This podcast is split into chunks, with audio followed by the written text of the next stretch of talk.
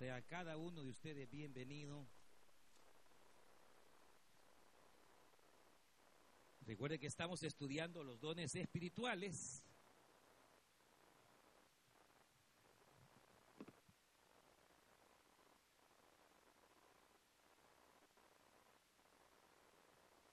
Y vamos a leer siempre el capítulo 12 de la primera carta del apóstol San Pablo a los Corintios, capítulo 12.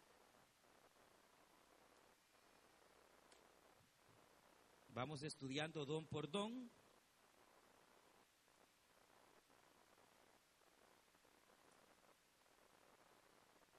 Capítulo 12, primera carta del apóstol San Pablo a los Corintios.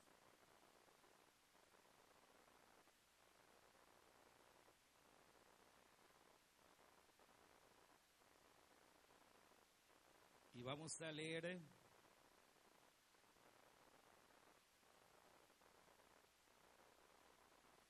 Dice la palabra del Señor, versículo número 10. Y a un verso 9, a otro fe por el mismo espíritu, y a otros dones de sanidades por el mismo espíritu, a otro el hacer milagros. Amén. Gloria a Dios. Vamos a orar y vamos a, a pedir al Señor que Él nos hable y si hubiesen peticiones este día, también pues eh, podemos hacerlas llegar hasta este lugar para poder orar y traérselas al Señor. Vamos a levantar nuestras manos al cielo y vamos a orar para que Dios nos hable. Dígale, Señor, háblame. Señor, ayúdame. Digámosle, Padre nuestro que estás en los cielos en esta hora. Te damos gracias por la oportunidad que nos da de venir delante de tu presencia. Señor, gracias por cada vida aquí presente, cada hermana, cada hermano, Señor.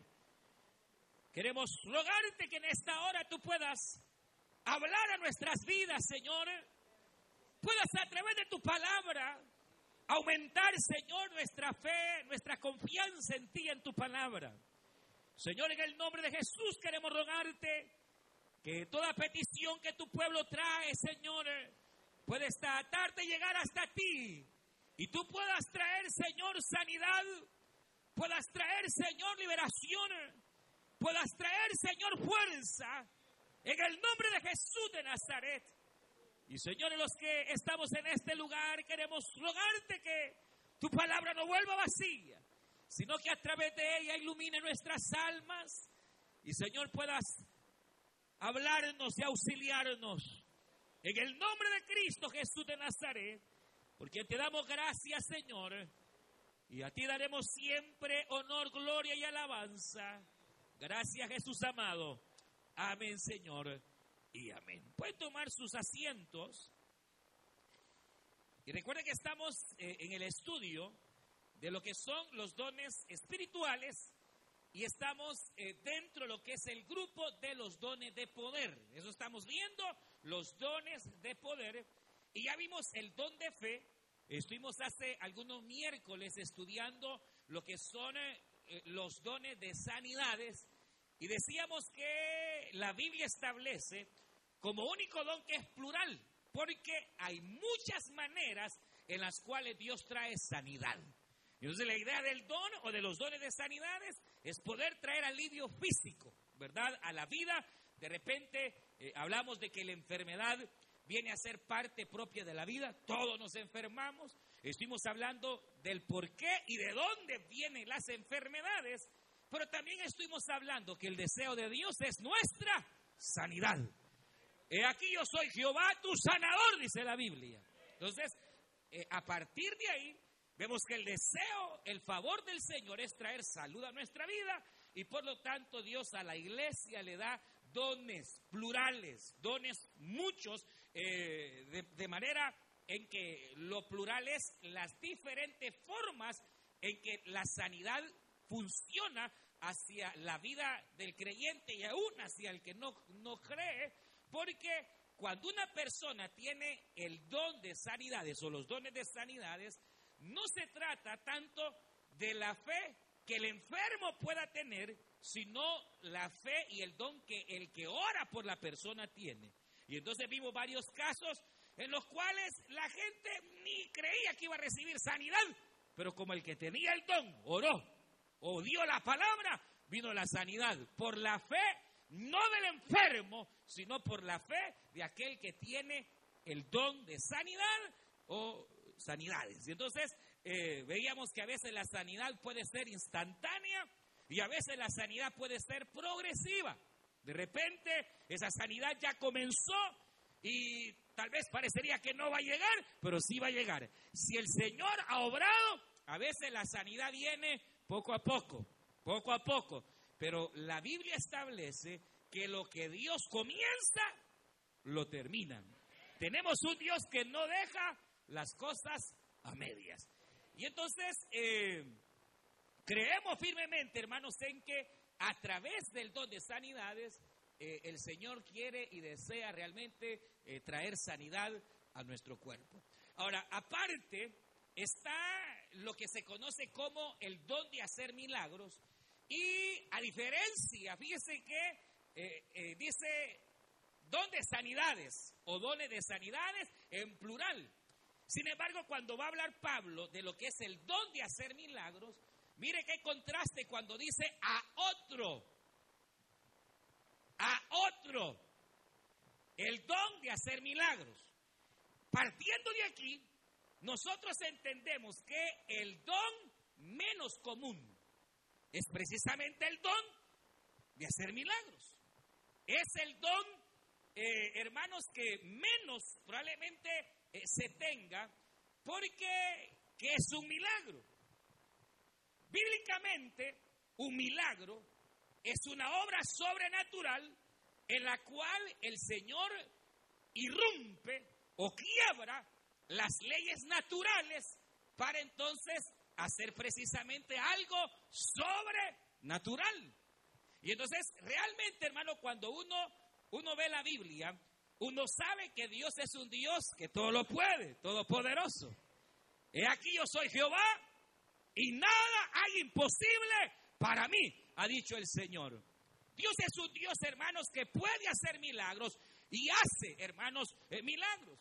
Y cuando Pablo aquí está hablando del don de hacer milagros, lo establece porque eh, en la iglesia primitiva, de hecho, eh, si de algo en alguna manera se gozó fue que a través de los apóstoles el Señor hacía grandes señales y hacía grandes milagros. Y entonces la palabra, hermanos, que nosotros tenemos acá como milagros, es una palabra que en griego viene eh, de lo que significa eh, poder, que es la palabra dínamo, que significa poder, pero que va relacionada con el poder divino. Es decir, va relacionada con una obra que el Señor realmente va a realizar.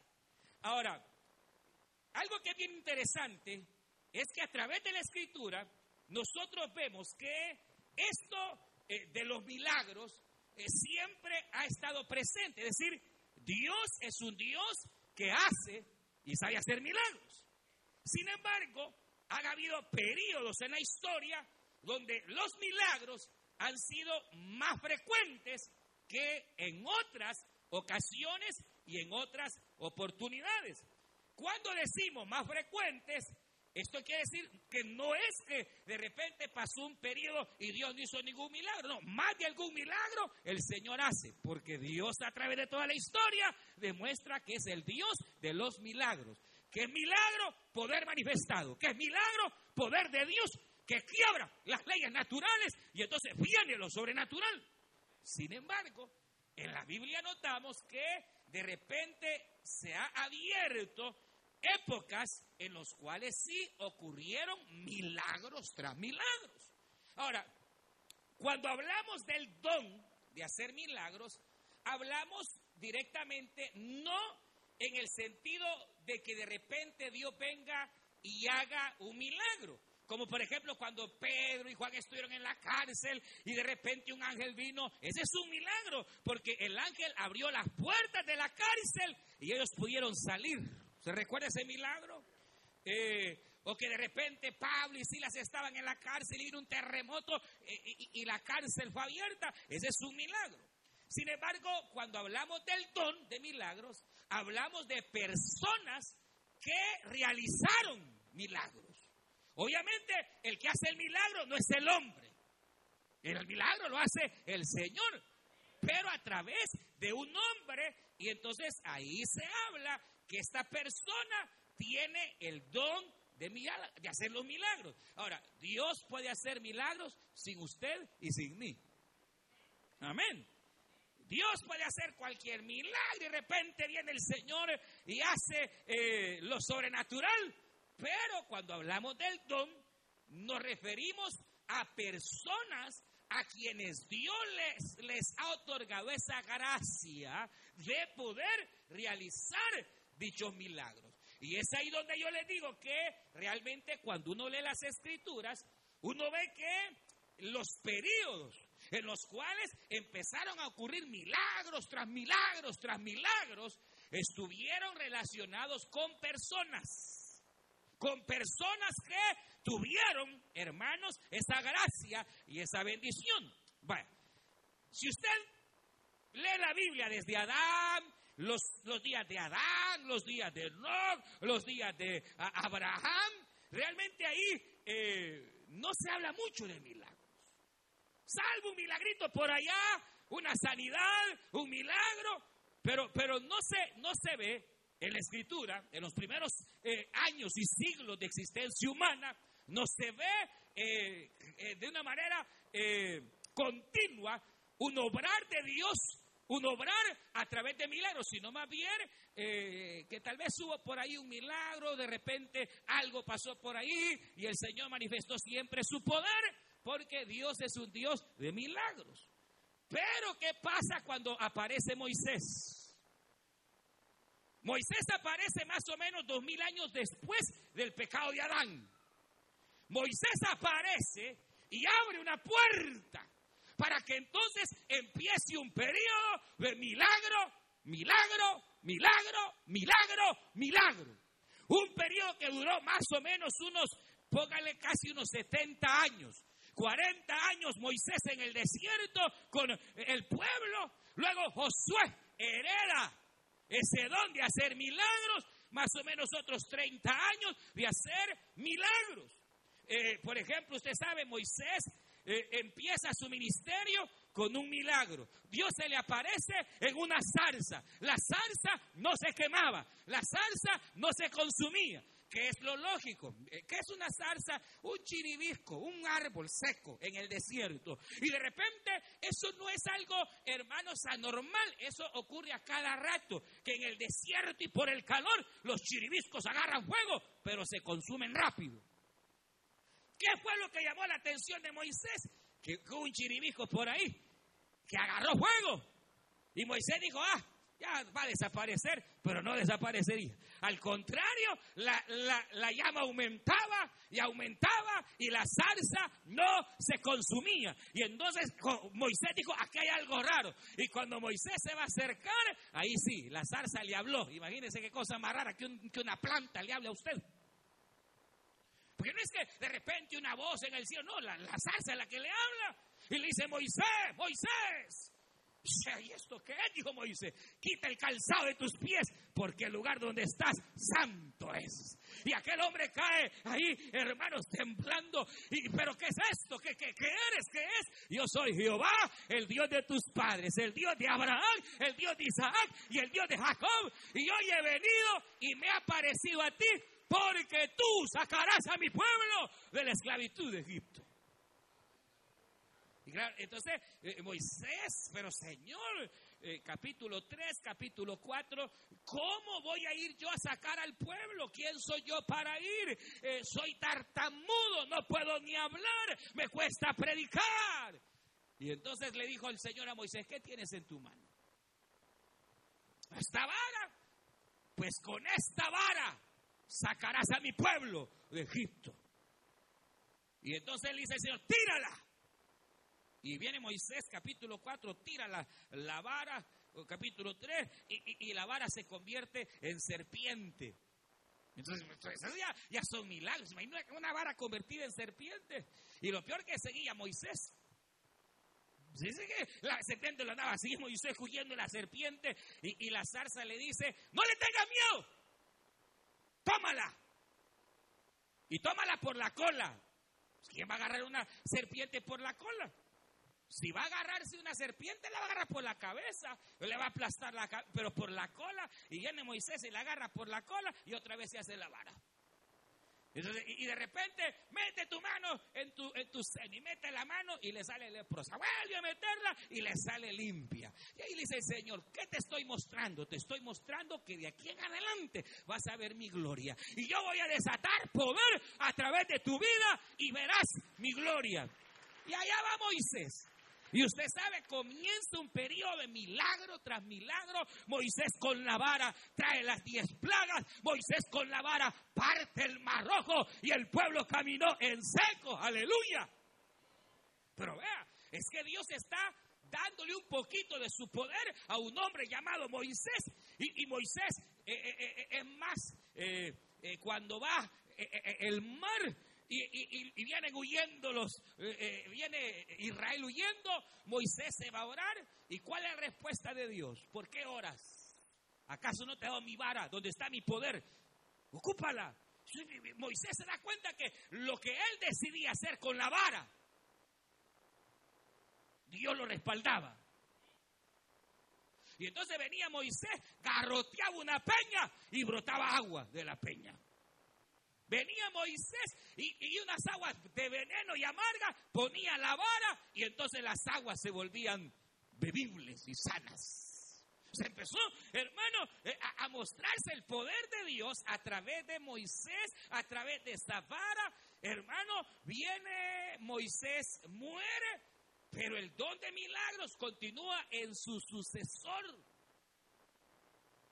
Y entonces Josué comienza a hacer milagros también. Viene Josué y en el nombre de Jehová abre el Jordán. Aleluya. Es que el discípulo aprende el maestro, hermano. Y entonces eh, eh, Josué toma en alguna manera el don de milagros de Moisés y Josué sigue haciendo milagros. Viene el momento en el cual están los grandes muros de Jericó. ¿Cómo vamos a hacer?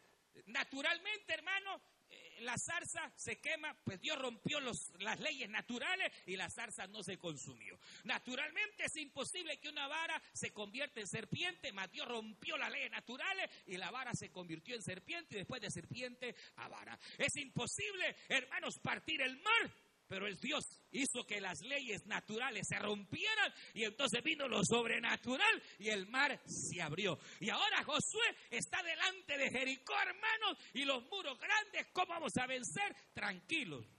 Josué ya sabe qué va a hacer. Josué sabe que hay que darle siete vueltas durante siete días y el séptimo día otras siete vueltas y que al final el pueblo gritará. Dígame, ¿cómo es posible que con un grito, cómo es posible que con un grito semejantes muros van a caer? Pero nada es imposible para el Señor. Hermano, Josué creía al poder de Dios. En este sentido, Josué llegó incluso a ser uno de los milagros que, nadie jamás ha podido realizar. Parar el sol y el universo. Cuando en aquella batalla contra hermanos, aquellos reyes que querían atacar e impedir que Israel siguiera caminando, porque así resulta, ¿no? Que de repente e, en la vida del cristiano hay, hay, hay enemigos que se paran, que quieren impedir para que usted avance, que, están, hermanos, y se quieren entronar en nuestra mente o, en nuestro caminar. Pero hay poder en Dios. Cuando usted se sienta que no avanza y de repente que no, no crece y que, eh, hermano, eh, a veces son cosas aquí, a veces son cosas aquí, a veces son oposiciones afuera, pero mayor es el que está con nosotros, hermano, que toda, todo estorbo del enemigo. y la Biblia señala que allá va, hermano, y, aquellos enemigos, Israel va a la batalla contra aquellos enemigos. Dios le dice, ve, no tengas temor, porque aquí yo a esto los entrego en tus manos. Y entonces usted sabe, la Biblia dice que ya la tarde estaba entrando, la batalla no, no era ganada. Josué vio que el sol se estaba ocultando, en la noche ya no se iba a pelear. Y entonces Josué recordó, Dios no miente. Y Josué dijo, bueno, tú me dijiste que este día, no mañana, hoy me dijiste tú que me los entregas. Así que en medio de la batalla, Josué vio al sol y, vio a la luna. Es decir, ya, ya eran como las 5 de la tarde. Esa, ¿Ha visto usted? Uno ha visto que de repente está el sol y también está la luna. Lo ha visto, como a las 6 de la tarde, todavía no está ni claro. y entonces estaba el sol y estaba la luna. Y entonces vino Josué y le dijo al sol, sol detente en Gabaón y tu luna detente en Ajalión. Y dice la Biblia que el sol y la luna y la tierra se detuvieron y que no ha habido milagro como ese ni antes ni después. Ahora, el problema es que cuando se muere Josué, los milagros se acaban. Y empieza un periodo en el cual empiezan casi 300 años en el periodo de los jueces en los cuales sí, un milagrito por allá, otro por allá, pero casi no eran milagros de don, sino milagros de Dios, en los cuales Dios por misericordia intervenía y salvo, pudiéramos llamar, un hombre por ahí llamado Sansón.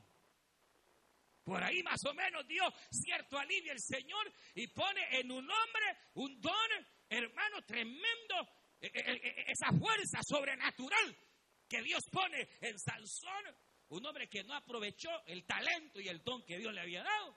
Pero fuera de Sansón, hermano, uno no encontrará en los jueces eh, eh, tal vez un milagrito por allá, un milagrito por ahí, 300 años en los cuales casi no hubo milagros.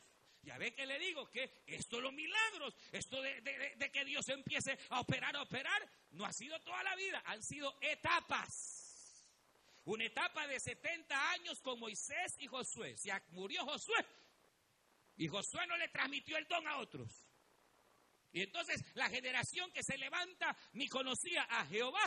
Y entonces empiezan 300 años en donde los jueces gobernaban y no hubo una especie así, hermanos, de, milagro, nada. Bueno, se, se, acaban los jueces y viene la monarquía. Comienza Saúl a reinar. ¿Qué milagros iban a haber en la época de Saúl, hermano?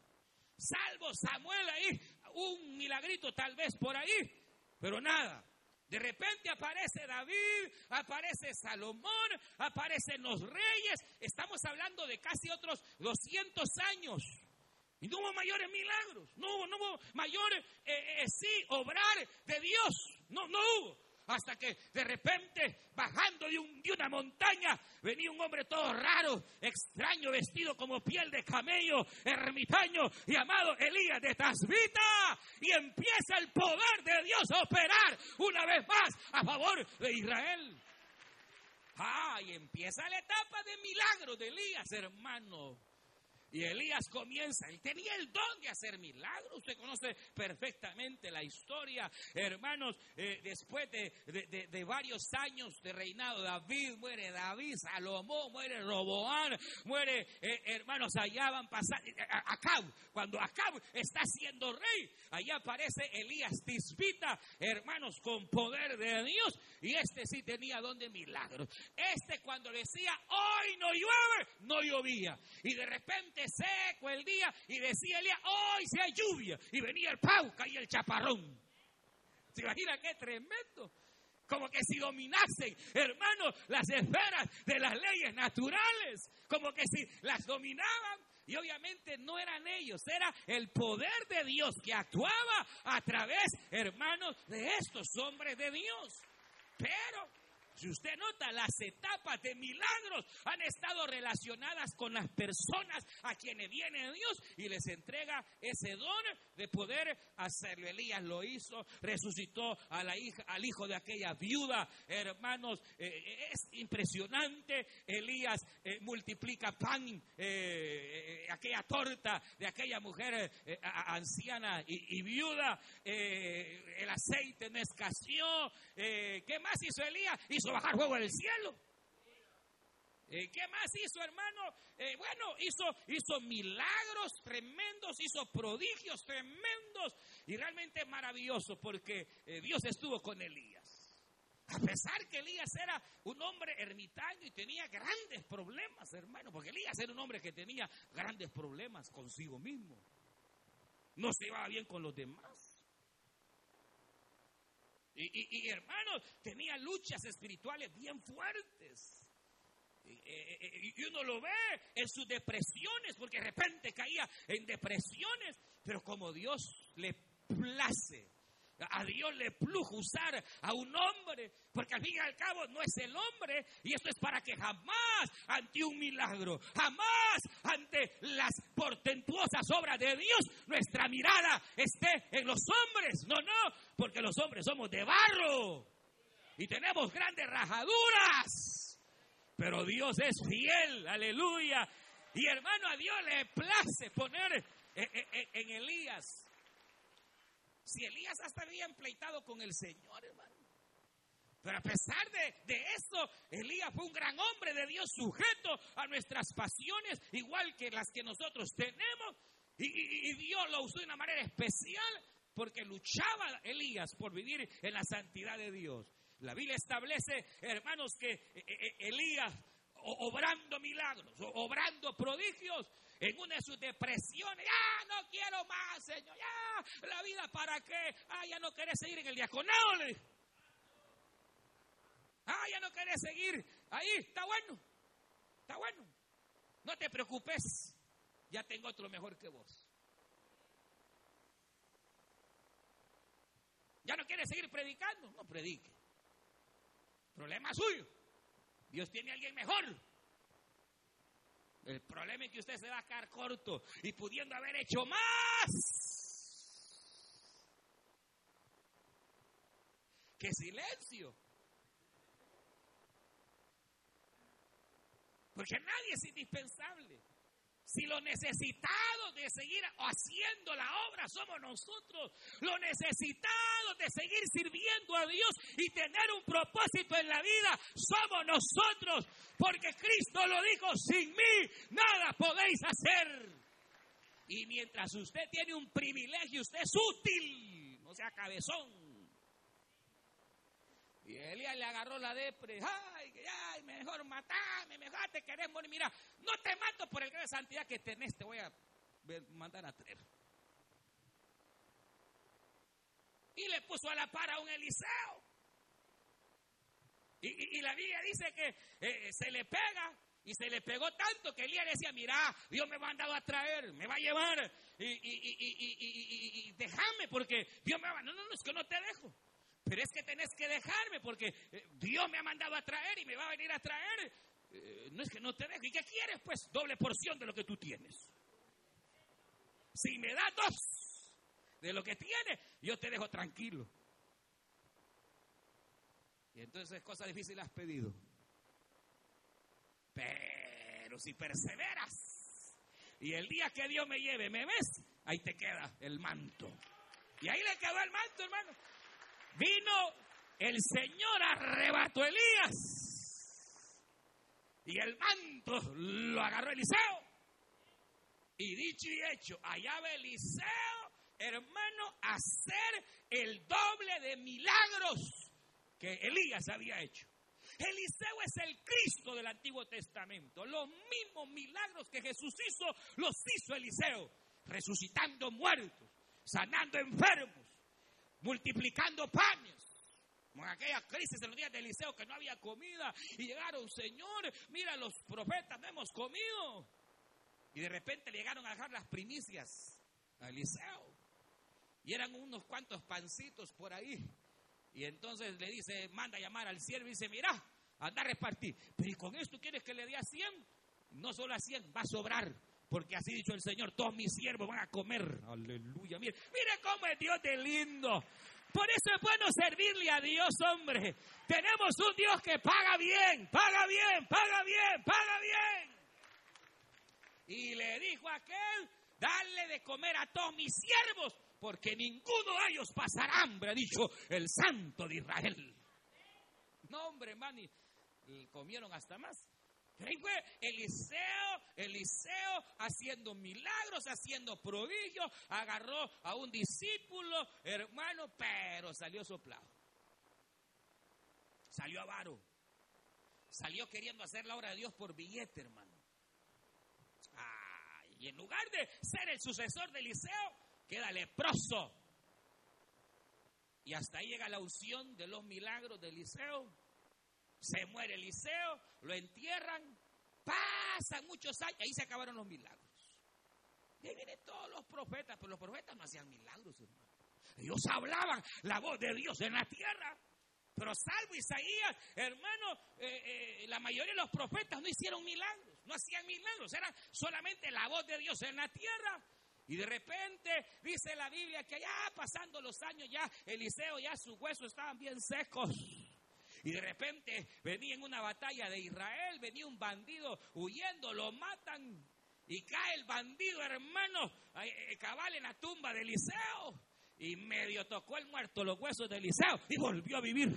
Porque ahí estaba el poder de Dios todavía en los huesos de aquel hombre. ¿Se imagina qué tremendo? Y qué lástima, siempre se ha dicho qué lástima por Giesi. Se imagina el hombre de las tres unciones. Si Elías hizo y Eliseo el doble, y hubiera habido el, uno de tres, pero por avaro. Pero bueno, la cuestión es que de ahí los milagros se acabaron. Y vienen casi cuánto, ah, casi mil años.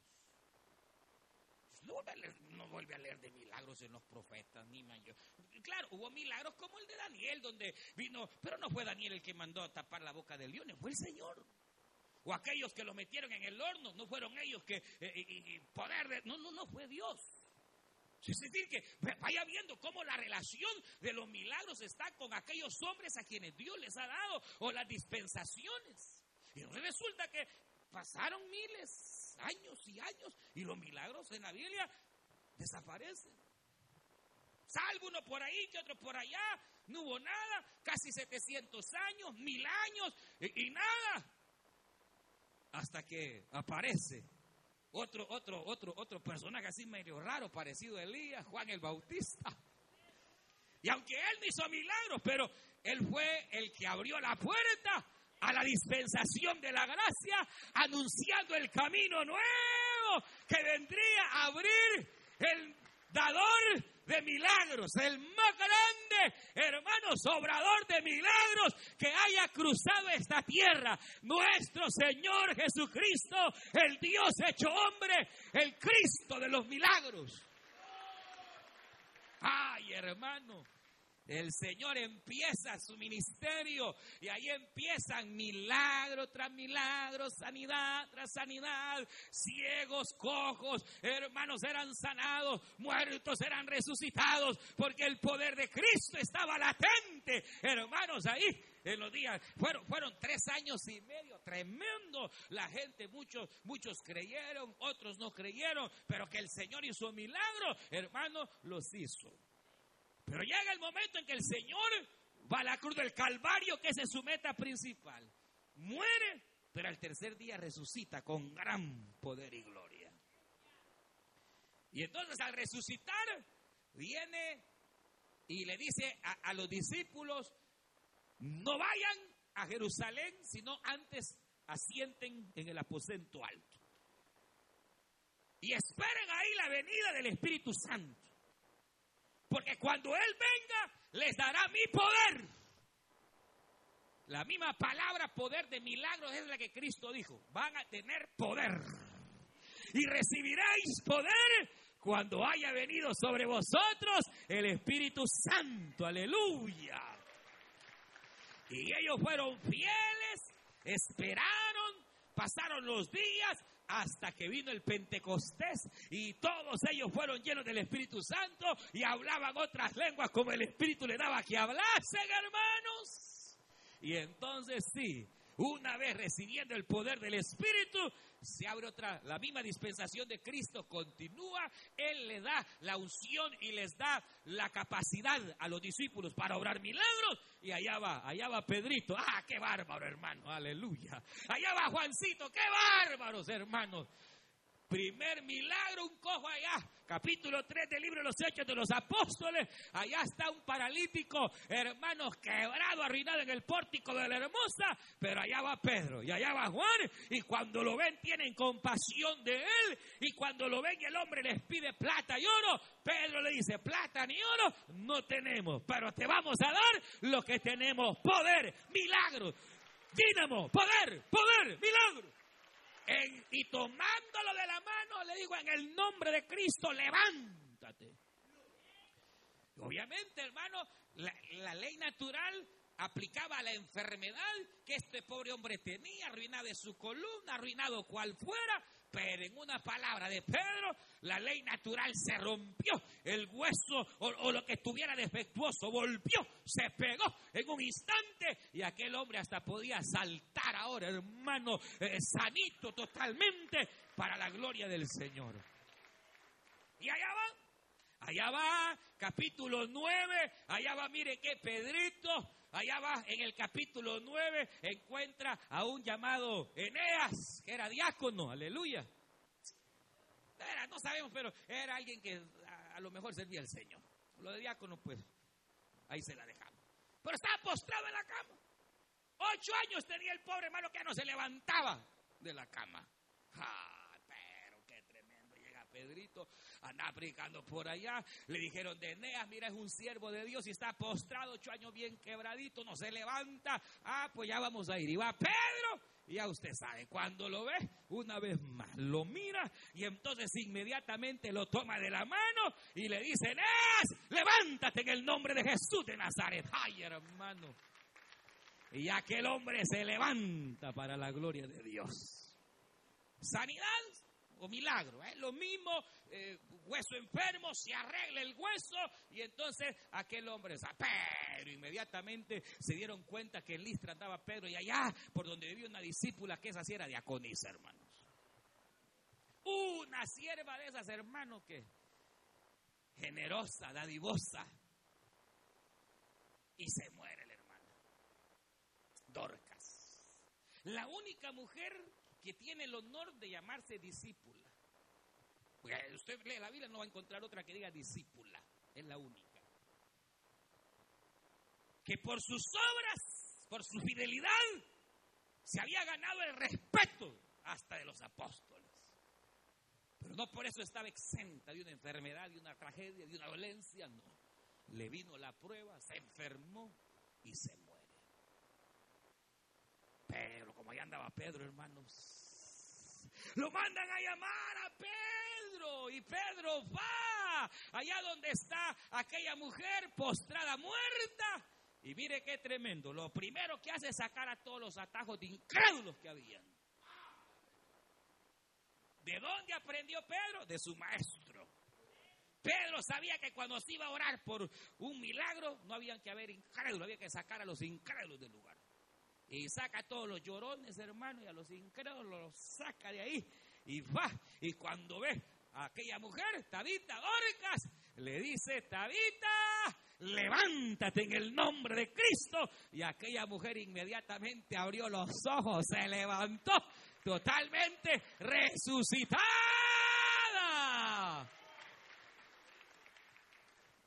¡Qué porque la idea precisamente de los milagros es, es, es, hay muchos propósitos, pero el primero es glorificar el nombre de Dios. Saber que Dios está vivo y saber que no hay otro Dios como nuestro Dios, hermano. Lo otro, eh, eh, que obviamente, hermanos, es traer un beneficio al creyente. porque ¿cuál es, ¿cuál es la idea de los dones o el don de milagros? Glorificar a Dios, número uno. ¿Cuál es la idea de por qué debe, está el don?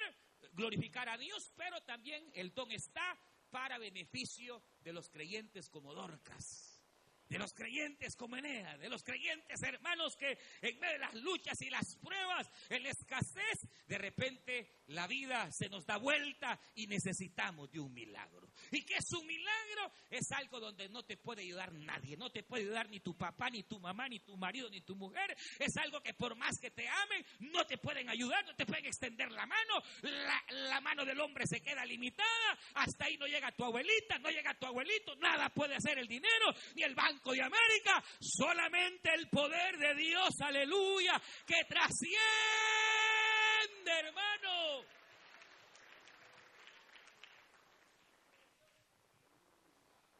Y ahí está. No solo Pedro, los discípulos, Juan hizo milagros, Pablo Pablo, hermanos, hizo tales milagros que la Biblia dice que aún los paños de Pablo, los sudarios, se iban donde Pablo estaba y, le pedían prestado los pañuelos y los llevaban donde estaba el cliente enfermo y ahí el Señor hacía el milagro, hermano. Milagros tremendos.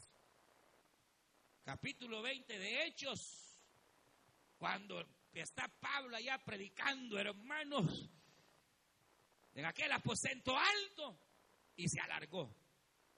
¿Y qué consuelo trae para los predicadores? Saber que aún a los más grandes predicadores la gente se le duerme. Porque aquel muchacho autico se cae, hermano.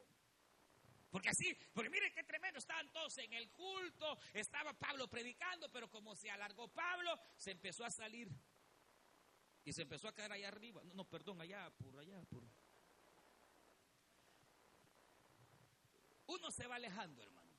Poco a poco se va alejando, se va alejando, se va alejando, se va alejando, se va alejando. Y así fue Utico, se fue alejando. A lo mejor los hermanos, no mucho. Y dijo, no, no, no, no, no, no, no, yo me quiero caer en la ventana. Error grande, hermano. Dice que, dice que, si usted lee el capítulo, es bien interesante porque dice que el cuarto estaba bien iluminado. Tenía lámparas por todos lados. Pero aún así, Eutico, por irse quedando, se duerme. Y cuando se durmió, polongón, hermano, del tercer piso. Y el alboroto se cayó, pobrecito, y toda la gente dejó, obviamente, el culto y se van y lo. Y cuando Pablo va, dice, no, no se preocupe, que no está muerto, duerme. Aleluya, diga gloria, qué tremendo, hermano, qué misericordia de Dios. Y viene Pablo y lo levanta. Qué poder de Dios. Por eso digo, los milagros son para nosotros, para los cristianos.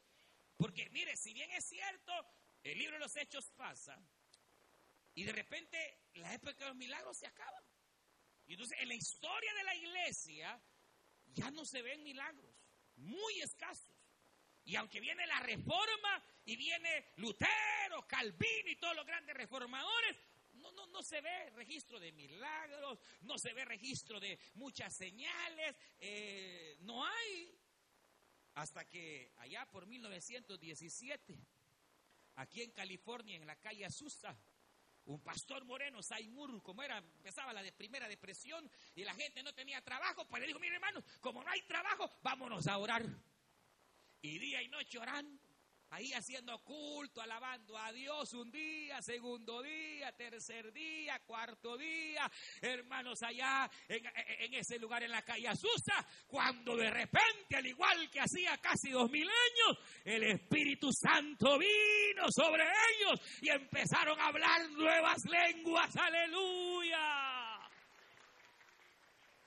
Y la dispensación de los milagros se vuelve a abrir, hermano. ¿Usted cree en los milagros? ¿Sabe que Mire, han pasado cuántos, 100 años, 200 años, y todavía el Señor en esta dispensación todavía está haciendo milagros y prodigios. Y de repente levanta a una persona y le da el don para poder realizar milagros, aunque son muy escasas las personas que, realmente tienen ese, ese don, pero estamos hablando de milagros verdaderos, no de esos falsos apóstoles de hoy que mentirosos y que el Señor los reprende. No, no, de verdad, hay, porque hay. De repente eh, hay personas que de repente Dios levanta y Dios les da ese don, esa capacidad de poder orar para que las cosas ocurran, de poder orar para que la comida se multiplique, de poder orar para que donde no hay billete haya, porque Dios puede hacer esos milagros, hermano. De repente eh, Dios le da eh, ese poder para hacer cosas sobrenaturales. Pero aparte, ¿Sabe que tenemos nosotros como iglesia una gran ventaja?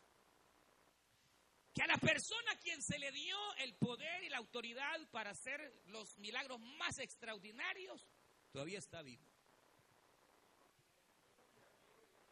Y mi Biblia, yo no sé la suya, pero la mía dice que donde dos o tres están congregados en el nombre de Cristo Jesús, Él está ahí en medio de ellos. Y Él no ha cambiado. De tal manera que, hermanos, Él sigue haciendo milagros donde se le cree, donde se le invoca. Hermano, Dios puede seguir obrando en la vida nuestra y en la vida de aquellos que nos rodean. Milagros. Es decir, que no, no podemos decir, como creen algunas líneas cristianas, que ya los milagros ya cesaron. Y que los milagros eran para las dispensaciones pasadas, pero que hoy ya no hay más milagros. No, no, no, hay milagros hay milagros y los milagros pueden ocurrir porque Jesucristo todavía está vivo. Porque cuál ha sido a través de la historia eh, eh, la razón de que haya milagros, número uno, aleluya, ya vio, es glorificar a Dios. ¿Cuál es la segunda? Beneficiar a, los hijos de Dios. Tercero es respaldar su palabra. Recuerda aquella, aquella porción que Cristo dijo que aquellos que no creen a la palabra van a creer a los milagros. los milagros son para que las personas crean. Dios respalda su palabra. Cuando Felipe llegó a Samaria, él predicó a Cristo. Y como la palabra de Dios es viva y eficaz y más cortante que todos espados filos, predicando a Cristo, siempre van a haber milagros. Porque el Señor va a respaldar su palabra. Y la Biblia dice que Felipe predicaba a Cristo y el Señor comenzó a hacer grandes señales y grandes prodigios y grandes milagros a través de Felipe. Entonces, si los milagros ya no son para hoy, habría que decir, número uno, que Dios ya no quiere ser glorificado. Número dos, que usted y yo somos Superman y la Mujer Maravilla y no necesitamos de la ayuda de Dios. Pero yo no le veo cara de Mujer Maravilla ni a usted cara de Superman yo les veo que somos gente necesitada. si, Dios usó los milagros para ayudar a la gente en el ayer, ¿cómo no nos va a ayudar? Nosotros hoy más que nunca necesitamos de la ayuda divina, hermano. Pero, pero, y aquí y en todo lugar donde se predique verdaderamente a Cristo, Dios va a respaldar su palabra, hermano. Entonces los milagros son para hoy. Pero hay una tercera razón por la cual ocurren los milagros. Y es una razón, hermano, que ahí sí hay que ponerse mero mero, porque también los milagros sirven para enjuiciar. ¿Se acuerda de, Ananías y Zafiro? Capítulo 5. Hermano, eh, eh, eh, la Biblia dice que aquellos están mintiendo al Espíritu Santo. Se habían robado la, eh, eh, ¿cómo se llama? Lo que habían robado era en torno a que habían prometido a Dios algo y ahora se estaban retrayendo. Habían prometido que al meter su heredad iban a darlo todo para la iglesia y ahora ya no querían darlo todo para la iglesia, se querían quedar con una parte. Querían quedar bien con los hombres y querían quedar bien con Dios. Y Pedro se enojó. Hermano, pues sí, ¿Y ahí qué? ¿Por qué mentiste a Dios? Ha mentido al Espíritu Santo. Y plau. O cayeron muertos del susto.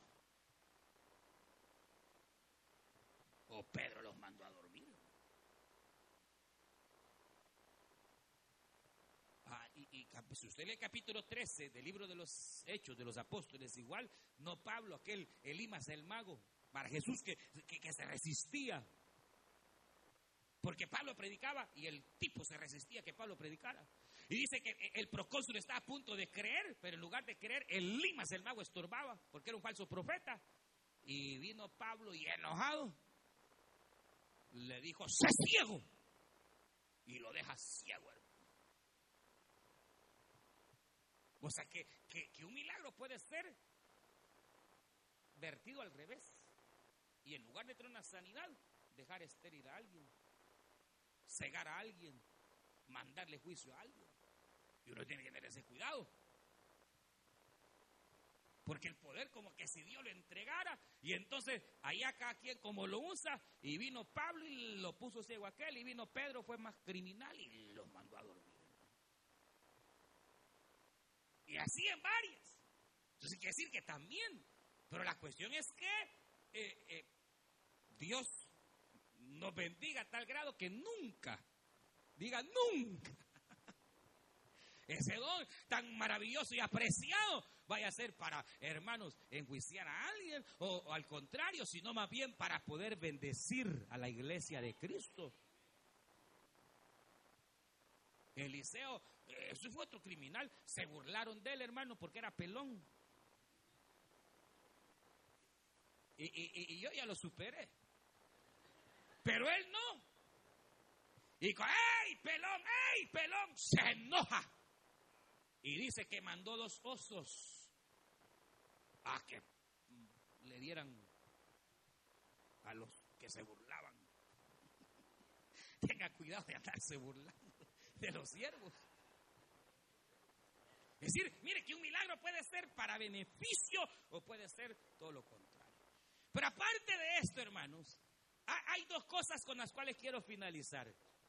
La primera de ellas es que y entendemos que la época en que estamos sí es una época de milagros. Y que de repente hay hermanos a quienes Dios le da ese don de poder hacer milagros, de confesar una palabra, que algo, hermanos, que eh, sea sobrenatural, obviamente ocurra bajo el poder y la gracia del Señor. Y no sé, lo ha vivido, pero, pero eh, hay quienes tienen esa, esa facultad. Ahora, aparte de esto, realmente para que Dios obre un milagro, hay dos cositas que son bien fundamentales. Y la primera de ellas es que aquel que anhela un milagro debe, hermanos, tener una expectativa grande que de verdad puede recibir ese milagro. Recuerden que eh, para el que cree, todo le es. Y entonces, a veces, hermano, eh, es bueno poder generar la expectativa. Por ejemplo, uno de los momentos en los cuales Dios puede hacer un milagro es hoy, este día, así como estamos, que hemos venido a adorarle a Él, a glorificarle a Él, y que de repente uno trae la expectativa, trae el deseo y sabe que Dios puede operar el milagro. Porque donde hay incredulidad es difícil.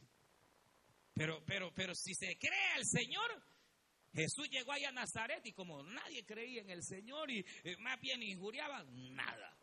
Ni un milagro. Pero llegó a Genezaret, esperándolo estaban, ni había llegado a la orilla cuando estaban esperando que Jesús viniera. Y la Biblia dice que hasta le traían enfermos, aleluya, de fuera, para que el Señor los sanara. Y el Señor sanó, porque donde hay fe, ahí hay sanidad. Donde hay fe, ahí Dios puede hacer el milagro, hermano. Y entonces, donde hay un ambiente de fe, porque tal vez mi fe sea pequeña, pero la fe suya puede ser más grande y el del otro hermano más grande. Y entonces, cuando clamamos al Señor y creemos a Dios, óigame, hermano, ahí el Señor puede obrar y romper toda cadena, romper toda atadura.